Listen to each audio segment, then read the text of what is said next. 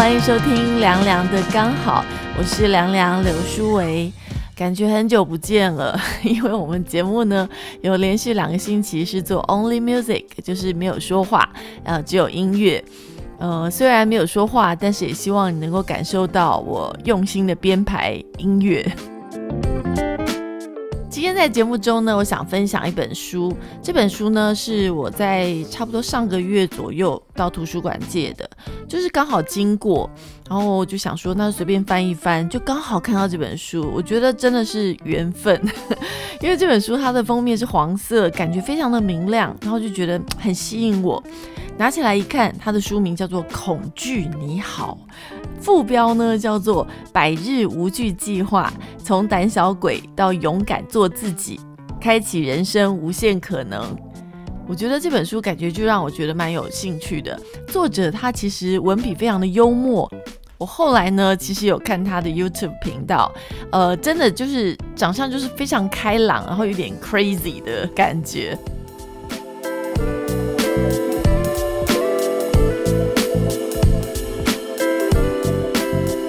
本书讲的是什么呢？这本书它其实作者他去学校上课，老师呢就问他们一个问题，说你们未来十年想要做什么？那在这十年当中呢，你们想要完成这个计划，它很有可能的绊脚石是什么？作者呢他就想说，如果我想完成未来十年的计划，这个绊脚石一定是恐惧这件事情。对，常常我们会因为害怕，就会阻止我们前进。所以作者他是决定要挑战恐惧一百天。虽然说这个挑战恐惧一百天，但是也不是说有一百种恐惧。他归纳他自己的恐惧呢，大概只有七种。哦，那这七种包括了疼痛、危险、尴尬、拒绝、寂寞、控制，还有厌恶。在里面呢，他有描述一些他直球面对恐惧的一些故事。当然，如果你有 follow 他的 YouTube 频道的话，可能你很早以前就看过了。但是我觉得，其实看完他的书，再看他的频道，我感觉会更好，因为在书里面他描述了很多内心戏。那如果呢，你看 YouTube 频道上面他拍摄的影片，可能你感受不到他内心当中的那种挣扎的过程。在这本书里面呢，他其实讲了蛮多他在面对这些恐惧时候的内心戏，包括了比如说他去做除毛，或者是他当这个裸体的模特儿，他描述他在脱下衣服的那个过程，实在是非常的煎熬，而且他其实也在这个过程中发现了很多的问题，包括了。他发现那些学生都很专注，想要在画这些线条是怎么样，他们想要把它画出那个美感出来，而不是他个人所在乎的。哦，我身材好不好？哦，我这边肥肉多。他觉得其实这些都是自己的内心戏，自己想太多。对别人来说，他们要的是一个专业的一个模特儿在那边让他们画，每一个人所看到的东西是不一样的。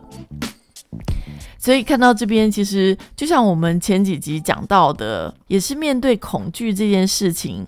比如说，我们讲过，在表演当中，为什么你会紧张呢？可能是我们把太多的注意力放在别人怎么看你的那种心情上，所以你就会觉得全世界都在看你，然后你就会把所有专注力觉得啊，他们会不会觉得我怎么样？他们会不会觉得我怎么样？所以呢，这篇作者他面对的恐惧是一样的。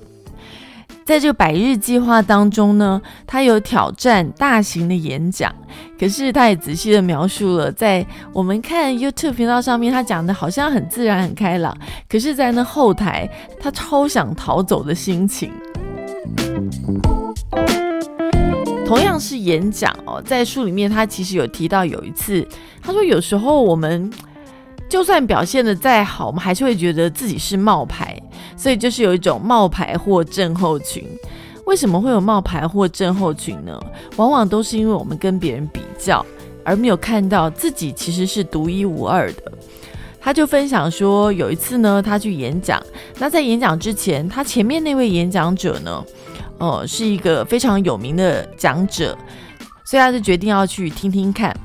哦，他觉得他真的讲得非常的棒，但是呢，他越听，只要每过一秒呢，他就觉得自己又缩小了一号，他整个人都在发抖。他说：“是啦，会场的冷气是很强，没有错，但是我冒汗的双手证明了我不是冷到发抖。”他说他想到自己要接在他后面演讲，他就感到非常的害怕。他觉得他根本就是会场中的冒牌货，他希望他不要在台上被抓包了。这故事其实我印象非常的深刻，而且他描述的非常的精彩，感觉就非常的有画面，也让我想到，其实人生中有很多这样的片段，我们常常呢都会忘记自己也是独一无二的，但是呢，一跟别人比较起来，就会觉得。啊，他一定比我好啊！我一定不好，我就是一个冒牌货，我怎么样也比不过他。所以，我们常常会忘记自己有自己的优点。当我们去跟别人比较的时候，就会变得你好像自己什么都不是一样。所以，作者他也分享了这样的一段，最后证明他用自己的方式去做这个演讲。他说他自己的特色呢，就是其实他是很平凡，但是他的故事呢是很生动、很活泼。每一个人其实人生就是不一样，怎么样去跟别人的人生比呢？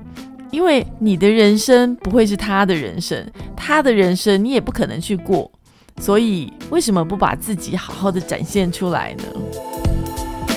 作者就说，你的真实自我并不是你最完美的一面，而是你的每一面。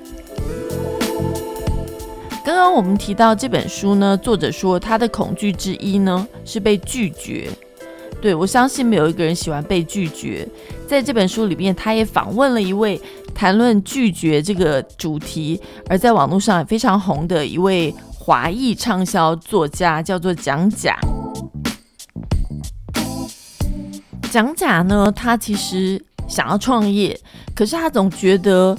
卡在他跟创业之路中间的这件事情，就是他很怕被拒绝，他就决定要展开一段拒绝之旅，也就是他要向陌生人提出一百个奇奇怪怪、天马行空的一些请求，让自己在这段旅程中能够对恐惧免疫。所以呢，他就开始带着他的摄影机，然后去做一百个。向陌生人的请求，他的第一个请求呢，是向呃一位男士借一百元的美金。在影片当中呢，你就可以看到这个蒋甲呢，其实要说这句话之前，他真的已经是非常非常的紧张了。其实我觉得他内心当中有预期，对方一定会说 no。你觉得谁会说哦耶？所以那个人就真的就回答说 no。但是他后面他还问他 why，为什么？但是蒋甲听完他说 no 之后呢，他很快 就说 sorry，然后就赶快就跑走了。他自己看这个影片的时候，他自己也觉得很好笑，觉得说，哎，人家说 no，但是人家有问你为什么啊？你为什么不跟他聊一聊呢？他就觉得说，每次他只要感到有被轻微的拒绝了，他就会拔腿就跑。他觉得这就是他人生的缩影，所以他打算说，第二次不论如何，他绝不跑走。第二天呢，他就跑去汉堡店，他就跟那个人说：“我可不可以续汉堡？”那人说：“嗯。”傻了一下。对，店员对于客人的无理要求，其实也是一个考验。他要续汉堡，然后说：“当然不行啊。”于是他就没有跑走，他就继续跟他说：“呃，其实我很喜欢你们的汉堡店，但如果你们未来呢有续汉堡这件事的话，那我就更爱你们这家店。”然后对方就跟他说：“好啊，那我可以跟我们的经理反映啊，等等之类的。”他就觉得比第一天进步了，因为他敢跟他继续对话下去。因为我觉得人生只要每天挑战自己，进步一点点，就是很棒的一个成长。所以后来第三天呢，他的勇气大增，他就跑到一个甜甜圈店，他就跟店员说：“呃，我想要一个奥林匹克的那个五颗球的那种甜甜圈。”他说：“你可不可以做给我啊？”他说：“没有想到。”对方真的很认真在研究要怎么做，结果过了一阵子之后呢，他真的做出来，然后就给他，他就把这段影片上传，而且获得百万的点击率。他说：“原来全世界的人都跟我一样不敢相信，我真的成功了。”他说：“我想要学习的就是改变自己。如果我没有逃跑的话，我可以把不行变成行。”他说：“那个神奇的字呢，就是为什么。”当人拒绝的时候，可能我们就哦，然后就走，我们都没有再回头去问说为什么，就觉得哦拒绝完，然后都已经觉得很丢人了，我干嘛还要问为什么？但是他觉得为什么这个字呢是非常神奇的关键，因为当你去问为什么之后，它有可能转变成人生中最大的礼物。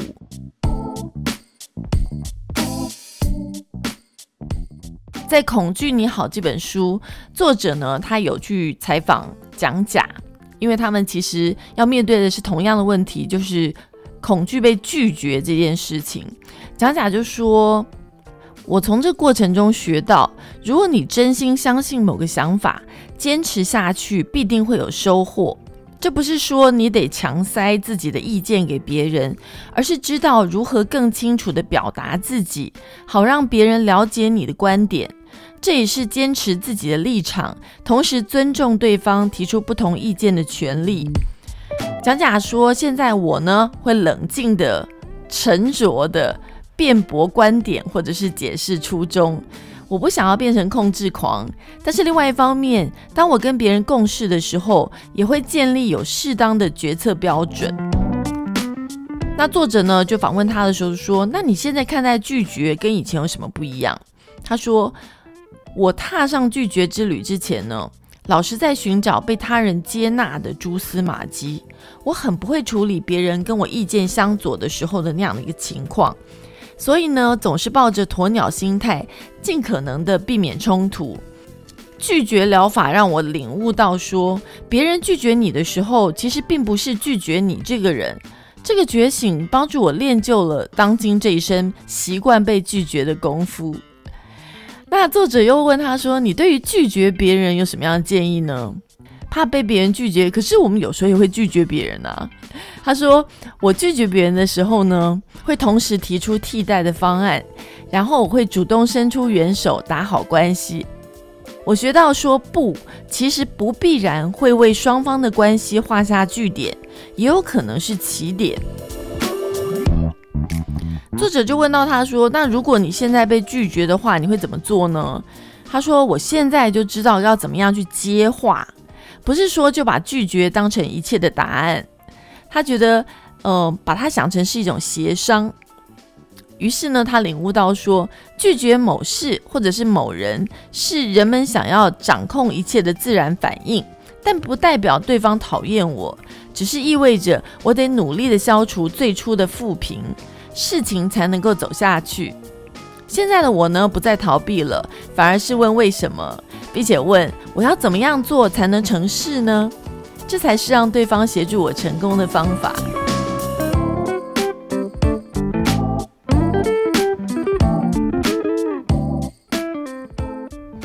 今天我们分享这本书呢，叫做《恐惧你好》，是我从图书馆借的一本书。但是其实我一边看的过程当中呢，我就很想直接去买一本。我觉得放在家里有时候翻一翻，其实每次看书的时候都会有不同的感觉，也会有不同的想法。不知道你听完之后，对于恐惧这件事，是不是有另外有别的想法？而你又想用什么样的方式来挑战自己的恐惧呢？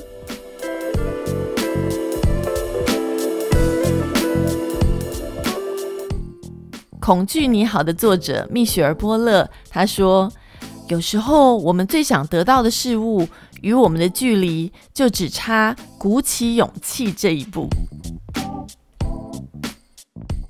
不过啊，话虽然这么说，作者在最后致谢的时候，他写到一段，他在这本书快要完成的最后关头，跟心理治疗师约好一场疗程。他说，很自然的讨论到对这本书的期望，在那个当下的时刻，我坦诚自己抱着高度期待，但是也很怕这本书会大失败。心理师呢，只要求他做一件事，他说这件事他从来没有想过。心理师说：“你写一封信给自己，并且回答这个问题。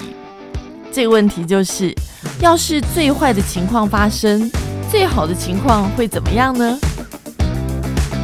我是凉凉刘诗伟，我们下次再见喽。I get caught up in.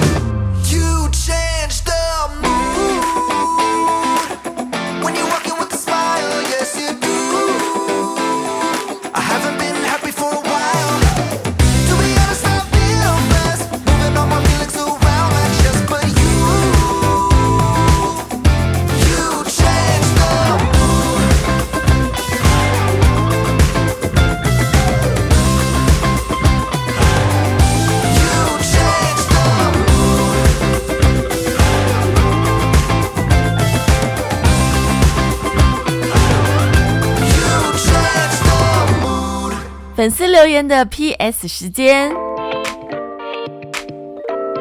收到汉克的留言。汉克说，每次听到凉凉选的歌，仿佛时光倒流回到高中那个青涩年代，又对各种事情充满新鲜好奇的冲动。谢谢凉凉，让我瞬间坐时光机，年轻了二十岁。还有思豪，谢谢你的鼓励，也谢谢秀萍。